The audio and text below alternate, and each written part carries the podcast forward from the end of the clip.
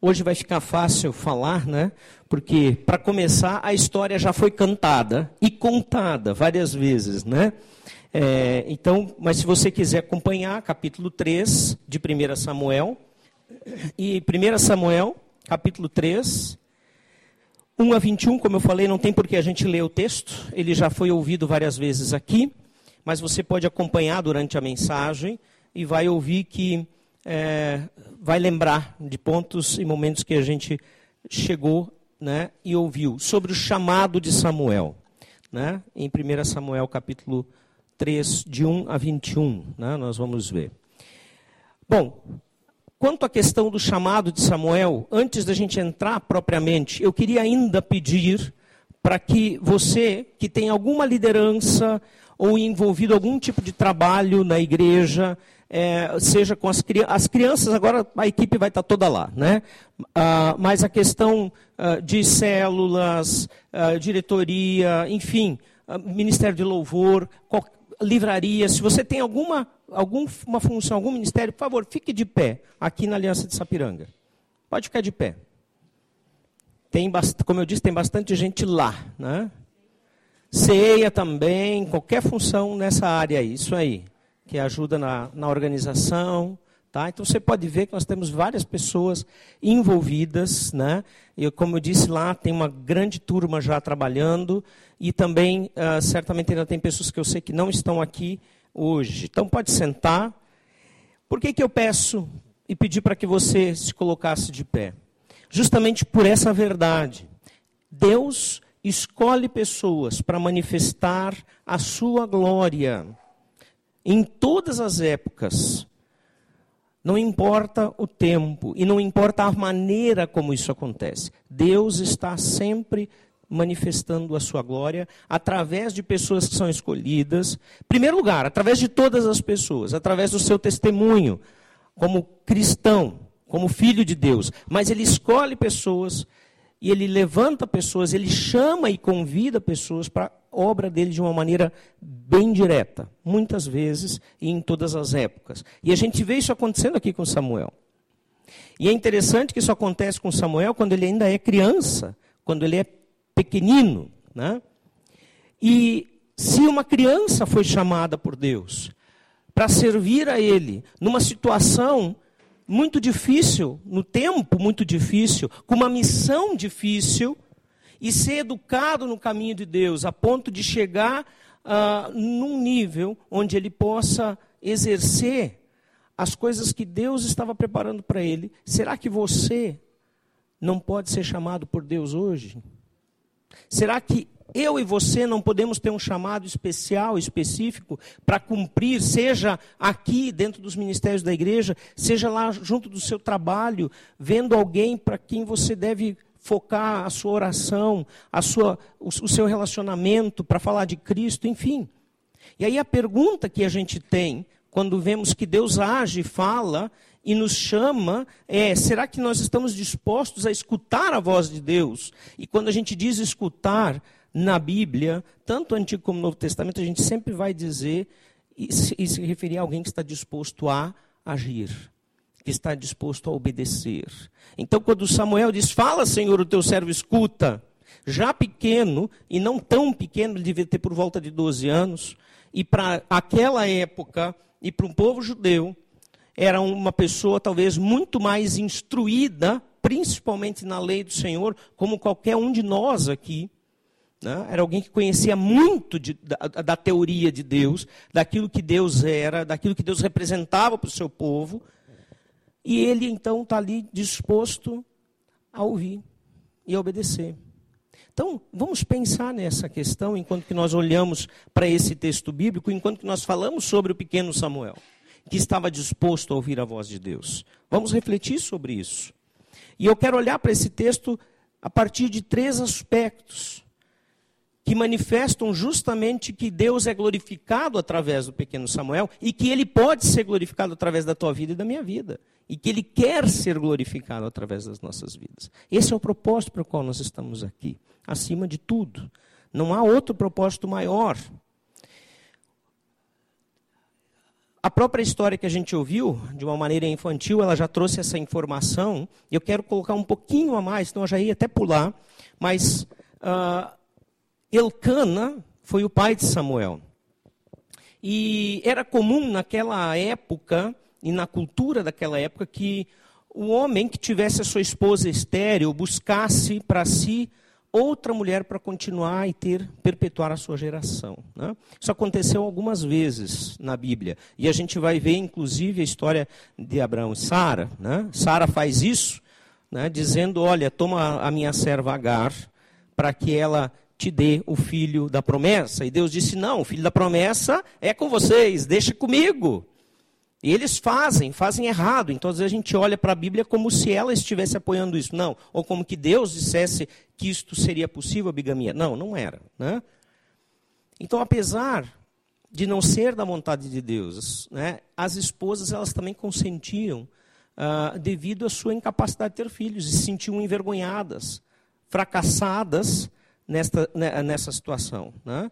E aí permitiam isso. E o Eucana, então, tinha esta segunda mulher chamada Penina.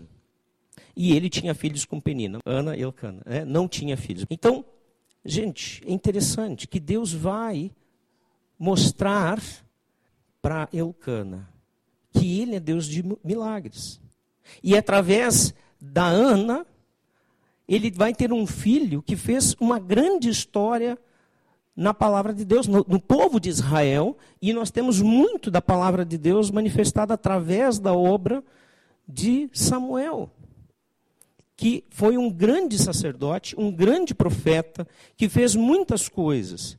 E em meio a essa situação, ele, Deus, então, de, de, de, de uh, bigamia e de tristeza de Ana, ela vai ao templo num dia de adoração em Siló, já com o sacerdote Eli, e ele diz o seguinte: parece que aquela mulher estava bêbada, me chama a atenção dela, de tão estranho que era a oração dela com o choro misturado, a angústia quando ela clamava a Deus por um filho.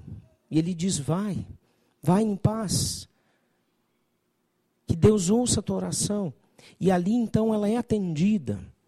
E consagra o filho Samuel quando ele nasce, depois de ser desmamado, ter uma certa idade, a idade que ele poderia ir para o templo, então ao serviço do Senhor. Né? E interessante que nós vamos ver logo no início do texto, aí você vai ver sempre aqui em cima a, a mensa, o, o, versículo, né? 1 Samuel, o texto, melhor dizendo, não só o versículo, de 1 a 9, agora que nós vamos falar sobre esse texto, nós vamos ver o seguinte, que era é, bastante rara naquela época, naquele momento, a epifania de Deus, ou seja, a manifestação audível e visível de Deus. Deus não se manifestava mais com como ele fazia com uh, uh, de uma forma mais seguida e de uma maneira mais visível e audível. Então Deus chama Samuel por três vezes, e a gente viu a história. Mas Samuel não responde. E ele pensa que é Eli. Por quê? Depois da terceira vez, né, já na, com a orientação de Eli, Samuel vai entender a história. E nós vamos ver o seguinte: nós vamos perceber ali que Samuel ainda não tinha conhecido a voz. Ele ainda não tinha conhecido a voz de Deus. Ele não sabia, ele não conhecia. Né? Nós vamos ver que no versículo 1 já diz lá que era raro a manifestação de Deus. E no versículo 7 você vai ver, acompanhe comigo, ora, Samuel ainda não conhecia o Senhor. A palavra do Senhor ainda não lhe havia sido revelada. Mas há pouco eu falei que talvez Samuel fosse um menino por volta de 12 anos que provavelmente teria mais conhecimento do que nós todos aqui. Por quê? Porque era comum que as crianças desde cedo eram ensinadas na lei do Senhor. Elas aprendiam a ler na lei do Senhor. Elas eram instruídas diariamente na lei do Senhor. Elas tinham que decorar a lei do Senhor. Mas conhecer a Bíblia, conhecer a palavra de Deus, conhecer a respeito do que as pessoas dizem sobre Deus, qualquer um de nós pode. A manifestação de Deus verdadeira, ela se dá na nossa vida de forma sobrenatural. É quando Ele fala ao nosso coração. Quando a gente escuta mesmo a voz dele, seja ela audível, como foi no caso de Samuel, ou como se fosse audível, gritando no nosso coração, que a outra musiquinha cantava isso, né? Você também pode ouvir a voz de Deus lá no fundo do seu coração. Era essa a realidade que eles viviam, era isso que ele estava experimentando naquele momento. Um conhecer de Deus, e aí eu fico pensando quantas vezes nós somos ah, até religiosos, muito religiosos. A gente faz as coisas certinhas. Eu diria assim, eu já disse isso outra vez, né? A gente vive criticando, ou talvez não criticando, mas falando de que a religiosidade fria, ela é uma característica das igrejas conservadoras da igreja, por exemplo, a mais conservadora histórica é a católica. Por causa do seu tempo de história, por causa de tudo que viveu na história, simplesmente por isso. Mas será que nós não fazemos isso também quando simplesmente no automático vivemos uma vida evangélica? Uma vida onde eu tenho a rotina de ir para a célula, eu tenho a rotina de estar aqui na celebração aos domingos, eu tenho a rotina de participar das, dos eventos da igreja, seja um, seja um retiro de casais, o um retiro da igreja, a Bienal que está chegando, né, um galeto, um cachorro quente, enfim, seja o que for, um batismo, um piquenique do, do, do batismo. Então a pergunta é: será que nós também não nos tornamos apenas religiosos quando não ouvimos a voz de Deus, quando não nos dispomos a dizer: Senhor, fala comigo, fala comigo, Senhor, mostra no meu coração.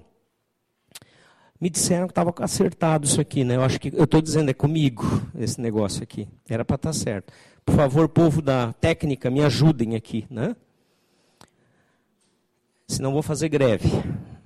Então a pergunta é: quanto eu tenho, quanto isso eu tenho de religiosidade em mim? Até ali, Samuel não tinha tido a, a manifestação clara de Deus. Ele não, tem, não tinha tido. Por quê? Porque, como diz o texto, ele não conhecia o Senhor. Ele não conhecia o Senhor. A palavra do Senhor ainda não lhe havia sido revelada. O meu desejo é que a gente possa experimentar algo muito mais profundo, algo muito maior a respeito de Deus na nossa vida. E eu não estou falando de manifestações sobrenaturais todos os dias. Em primeiro lugar, isso nem na Bíblia não aconteceu em lugar nenhum. Né? De todos os dias, manifestações sobrenaturais, não. Nós vamos ver os relatos históricos da Bíblia com muitos anos de intervalo. E a gente só que a gente lê tudo um atrás do outro e pensa que foi um ontem, outro hoje, outro amanhã. Mas a nossa vida, ela pode ser uma vida que experimenta o sobrenatural quando nós estamos abertos para ouvir aquilo que Deus faz, nas pequenas coisas. Né? Uma das músicas também falou sobre isso. Eu disse: Eu estou aqui repetindo o que já foi falado. Então, se você não pegou, tente pegar o que eu estou falando. É a sua última oportunidade para hoje. Porque Deus já falou tudo. Em segundo lugar, o, o, o, o segundo aspecto que revelou a glória de Deus nessa situação foi a confirmação do chamado de Deus para Samuel. Quando Deus no, a partir do, do, do, versículo 10 até o versículo 14, nós vamos ver que Deus já havia pronunciado seu castigo sobre a família de Eli. Veja, o próprio profeta, desculpa, o, ele era profeta também, mas o próprio sacerdote, o sumo sacerdote Eli, ele tinha um problema sério com os filhos, Ofni e Finéias. Um problema muito sério. Ó, já estou aqui no terceiro, já pulei para o terceiro. Segundo aspecto, a confirmação do chamado, né? nós vamos ver isso claramente nesse texto de 10 a 14. Né? Com essa bandalheira que os filhos de Eli estavam fazendo, fazendo né? É, na porta do templo, é, se prostituindo. Veja só, algumas coisas e alguns textos, esse aí você não vai ver na projeção, tem que anotar. Eu vou falando, você anota se quiser conferir. Então, Ofni e eles eram sacerdotes, porque eram da linhagem sacerdotal, né? E, e olha o que eles faziam. Eles faziam verdadeiras atrocidades contra o serviço do Senhor. Eles desprezavam o serviço do Senhor. Capítulo 2, versículo 12 de 1 Samuel fala isso. Tá? Eles se deitavam com as mulheres que serviam junto à entrada do tabernáculo. Capítulo 2, versículo 22. Se deitavam significava que eles se prostituíam com elas. Apesar de ele então os advertir, fazia isso como pai, né? Eles não davam a mínima atenção. Sabe quando tu fala com teu filho e parece que ele está em outro nível, outro canal, né? E tu, tu, não consegue sintonizar? Era o que acontecia com Eli e os filhos dele, Ofni e Finéias. Ele não alcançava o coração deles. Então, apesar de ele tentar e tentar mostrar para eles que não era assim que deveriam fazer, eles não davam a mínima atenção e continuavam sendo perversos. Aí nós vamos ver isso no capítulo 2, versículo 23 a 35. Então, claro que uma, a ira de Deus se acende contra essa família. Agora, a pergunta é, tá, mas o que, que ele tinha, tinha a ver com isso? Ele não é uma uh, vítima disso, porque a Bíblia não fala de que Eli era desse jeito. O problema é que ele não soube dominar a sua família, não soube controlar seus filhos, não soube, inclusive, dar as consequências que ele, como sumo sacerdote, teria que dar sobre a vida dos filhos. Para acabar com essa bandalheira, para terminar com isso de uma vez por todas. E ele não fez isso. E ele foi deixando as coisas acontecerem. Até o ponto de Deus dizer: chega. Da família de Eli ninguém mais se torna sacerdote. Eu vou escolher para mim um sacerdote. Aí nós vamos ver isso no capítulo 2:35, segundo o meu coração. E logo em seguida nós vemos o chamado do pequeno Samuel. E aí, quando Samuel é chamado, a primeira revelação que ele tem, ainda garoto, é justamente essa. Ele vai dizer: Olha, o Eli já sabe, mas eu estou te dizendo o que eu vou fazer com a família do Eli. E tu vai ser o porta-voz. Um garoto, reconhecendo a autoridade do sumo sacerdote, agora ouve a voz de Deus dizendo: profetiza contra o sumo sacerdote. É claro que o garoto vai ficar com medo. Tanto é que ele depois teve que pedir e dizer: não esconde o que Deus te revelou. Fala para mim. E quando ele escuta, ele não fica nem um pouco surpreso, porque ele já sabia. E ele diz: O Senhor é Deus. E ele sabe o que faz. E com isso ele confirma o sacerdócio né, do pequeno Samuel. O terceiro aspecto do chamado de Deus a Samuel é a presença de Deus com poder através da vida dele. E, gente, aí que nós vamos ver a diferença daqueles que são chamados por Deus e daqueles que fazem de conta. Infelizmente existe muito disso. E sabe, atualmente nós vamos ver, não só atualmente, na época também acontecia isso, que aqueles que fazem de conta e pensam muitas vezes ser os enviados de Deus, fazem muito mais barulho do que os que são. E a gente tem que abrir o olho. E aqui nós vamos ver alguém que foi confirmado. Enquanto que Samuel crescia, o Senhor estava com ele e fazia com que todas as suas palavras se cumprissem. A primeira coisa que nós temos que considerar é o seguinte: que um profeta no Antigo Testamento que falasse algo em nome de Deus e isso não se cumprisse, ele era apedrejado, ele era morto. Porque aí se entendia que por não ter se cumprido, não vinha de Deus. Olha, eu ouvi dizer, não, eu não vi, ouvi dizer que teve um candidato que profetizou que ia se eleger. Foi? Ele disse mesmo? Disse em 40, é, é, mais de 51% no primeiro turno. Há pouco eu ouvi que ele estava em 1 e pouco por cento. Falta só mais 50. 1,2%. Né? Olha só. Tá? Então, agora, se ele vivesse no Antigo Testamento, esse homem de Deus, ele seria apedrejado. A não ser que ainda mude alguma coisa até o final da apuração. Daí vocês podem me apedrejar, tá? Tem problema. E aí, quantas vezes a gente ouve isso? Pessoas falando coisas que não tem nada a ver com a palavra de Deus, que não tem nada a ver com a vontade de Deus, que aliás muitas vezes são contra a vontade de Deus. A gente vai encontrar conceitos bíblicos e princípios de Deus falando contra aquilo que a pessoa está dizendo. Mas, oh, é um homem de Deus, é mulher de Deus. Cuidado. Agora, aqui nós vemos o seguinte: que Samuel crescia e tudo que ele falava era confirmado pelo Senhor. Olhe para os teus líderes. Quem são eles? Olhe para a vida deles e veja se a vida deles confirma o chamado de Deus. E mais que isso, você pode ser um líder, você pode ter um chamado de Deus e coloque a sua vida à disposição desse Deus, para que ele confirme. Todo Israel, desde Dan até Berseba, reconhecia que Samuel estava confirmado como profeta do Senhor. Versículo 20. E esse talvez seja o maior princípio de liderança que nós possamos conhecer. De uma liderança instituída por Deus. Se essa liderança ela é reconhecida pelo povo de Deus. Porque toda liderança que anda à parte, que anda sozinha, que diz: "Não, eu não sou, eu não estou sujeito a ninguém. Eu sou especial." Em qualquer nível de liderança, não estou falando só de pastores. É uma liderança que precisa ser. Você precisa desconfiar. Você precisa desconfiar.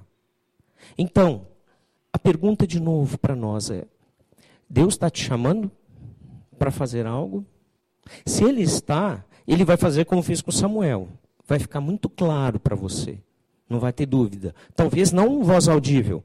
E se ele quiser, ele pode também. Ou não pode? Pode. Agora, não venha aqui dizer que Deus falou com você com uma voz audível e traga um princípio contrário da palavra. Aí não foi Deus. Aí não foi Deus. Então, escute de fato aquilo que Deus está falando com você. E se disponha. E o corpo de Cristo vai confirmar esse chamado. E, então, sirva. Todos respeitavam e ouviam. Todos reconheciam ele como um servo de Deus, um profeta do Senhor. Quando Deus escolhe alguém para uma tarefa, ele próprio vai à frente dessa pessoa e confirma os seus passos. Isto pode te dar coragem de aceitar aquilo que Deus está te desafiando há tanto tempo, de assumir e que talvez você tenha pensado, mas como vai ser? Eu não vou saber fazer, eu não vou ter condições, eu não tenho coragem. Deus, quando chama alguém, Ele prepara e Ele vai à frente. Nós vamos ver isso não só na história de Samuel, nós vamos ver isso na história de todos todos os profetas, de todos os grandes homens e mulheres da palavra. Quando Deus chama, quando Deus escolhe, Ele capacita. E o versículo 21 diz assim: O Senhor continuou aparecendo em Siló, onde havia se revelado a Samuel por meio de Sua palavra. Aqui eu quero lembrar o primeiro versículo, os primeiros versículos que a gente leu, né? o, o versículo 1 mesmo. O menino Samuel ministrava perante o Senhor sob a direção de Eli. Naqueles dias, raramente o Senhor falava e as visões não eram frequentes. Raramente o Senhor falava e as visões não eram frequentes. Veja como a atitude de um garoto que ouviu a voz de Deus e resolveu obedecer, que resolveu seguir esta voz, pode mudar toda uma realidade de uma época. Onde Deus não se manifestava mais, agora, pelo contrário. O texto, versículo 21, diz que começou a se tornar frequente a manifestação de Deus através de Samuel. Como nós podemos fazer diferença? Quem era Samuel? Um garoto. Quem é você?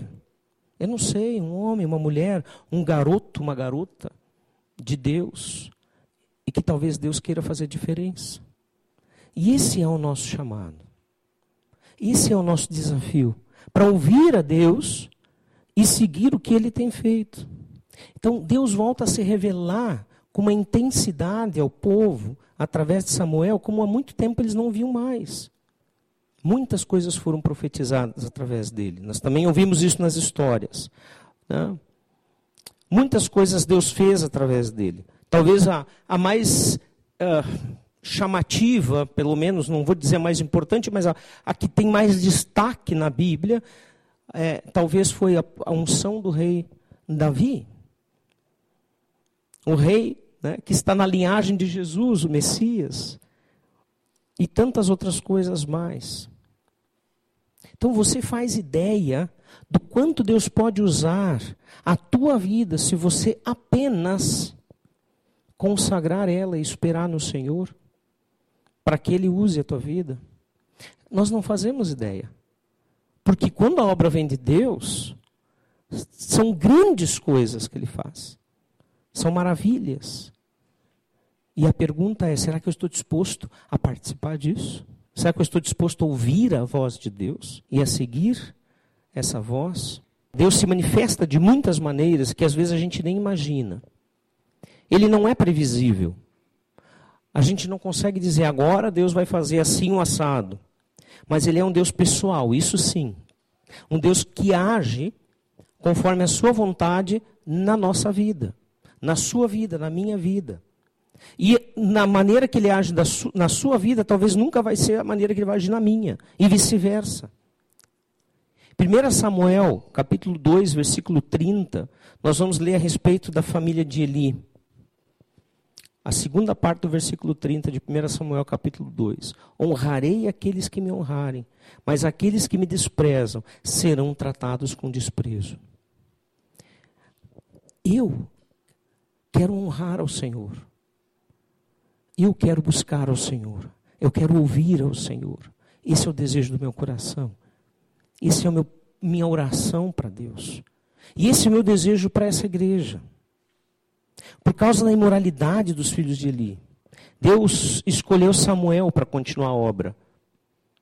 Uma obra que ele fazia através de Eli. Para continuar aquilo que ele queria fazer no seu povo. Então, seja qual for a missão especial que Deus tem para a sua vida, Ele vai esperar que você ouça, que, ele, que você cumpra com integridade, com dignidade, que você faça parte. Mas Ele não vai te obrigar. Ele não vai dizer que você tem que fazer isso. Ele vai fazer o convite. Como ele fez com Isaías. Depois de tudo aquilo que Isaías viu na visão de Isaías capítulo 6, ele diz: A quem enviarei? Quem há de ir por nós? Quando nós estamos debaixo da vontade soberana de Deus, Ele se faz presente em nossas vidas e nos faz crescer em tudo. Em tudo. Não é obra nossa, é obra do Espírito de Deus. Ele mesmo cumpre em nós e através de nós cada um dos seus propósitos, como ele fez com Samuel, até o fim da vida dele. E leiam, leiam a história da vida de Samuel. Você vai ver que emocionante e como valeu a pena. E a nossa proposta de aplicação para células é que nós pensemos um pouco mais qual é a nossa experiência pessoal com Deus. Como é que Deus tem se manifestado na tua vida? Ou será que você também só conhece ele de ouvir falar, como o pequeno Samuel, Samuel até ali conhecia? Mas se você já ouviu a voz de Deus, você tem se mantido fiel ao chamado dele? Aquilo que ele realmente quer fazer na tua vida e através dela? Lembra que nós estamos estudando um livro chamado Instrumentos nas Mãos do Redentor. Domingo que vem, recomeça né? O, o, a última série de três mensagens que vai fechar o livro. E o livro tem batido muito na tecla né, de que somos instrumentos, de que nós estamos ali para sermos usados por Deus e que nós temos que estar à disposição.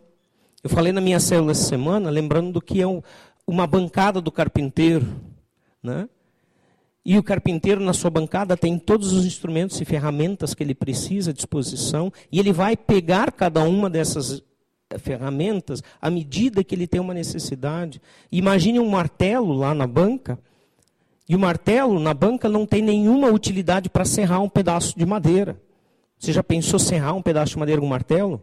Não dá. Então, se no momento que o, o, o marceneiro, o carpinteiro precisa de um serrote, ele não é o martelo. E se você é o martelo, não é você que ele vai usar. Mas quando ele precisar pregar algo e firmar alguém ou algo, ele vai pegar aquele martelo e vai usar. E na mão do marceneiro, aquele martelo vai fazer exatamente a obra que precisa ser feita. Na banca ele não faz nada. Na banca ele não tem utilidade. E Deus quer usar você. O que você e eu precisamos é estar disponíveis, como o pequeno Samuel esteve, não só naquele momento, mas em toda a sua vida. Vamos orar. Pai querido, muito obrigado pela tua obra nas nossas vidas. Obrigado pelo teu chamado, que também vale a pena seguir sempre. Obrigado porque o Senhor tem um plano que muitas vezes nós não conhecemos, mas nós cremos que ele é perfeito. E assim como o Senhor chamou o pequeno Samuel, nós estamos à disposição, clamando para que tu fales conosco, clamando para que tu, Senhor, toques a nossa vida e nos uses para que não tenhamos uma vida insignificante aqui, mas que ela tenha valor para a eternidade. Queremos glorificar o teu nome. Queremos servir para o propósito pelo qual fomos criados, dar glórias a Ti. Isso sim faz a vida valer a pena. Nos ajuda a experimentar isso com intensidade. Manifesta o Teu poder, o Teu agir nas nossas vidas. Transforma o nosso coração dia a dia e nos usa como instrumentos, como ferramentas que estão disponíveis sob a Tua bancada, prontos para serem usados. E Pai, se há alguém aqui que ainda não ouviu a voz de Jesus para a salvação eterna, que ainda precisa entregar o seu coração, que teu Espírito, Pai, faça essa obra, usando a tua palavra que não volta vazia, segundo ela mesma diz. A obra da salvação, ela também é sobrenatural. E a nossa parte é anunciar o Evangelho até que tu voltes, Jesus. E nesse tempo, poderemos, na tua volta, nos gloriar contigo para sempre. Abençoa-nos, usa-nos e toca o nosso coração, em nome de Jesus. Amém, Senhor.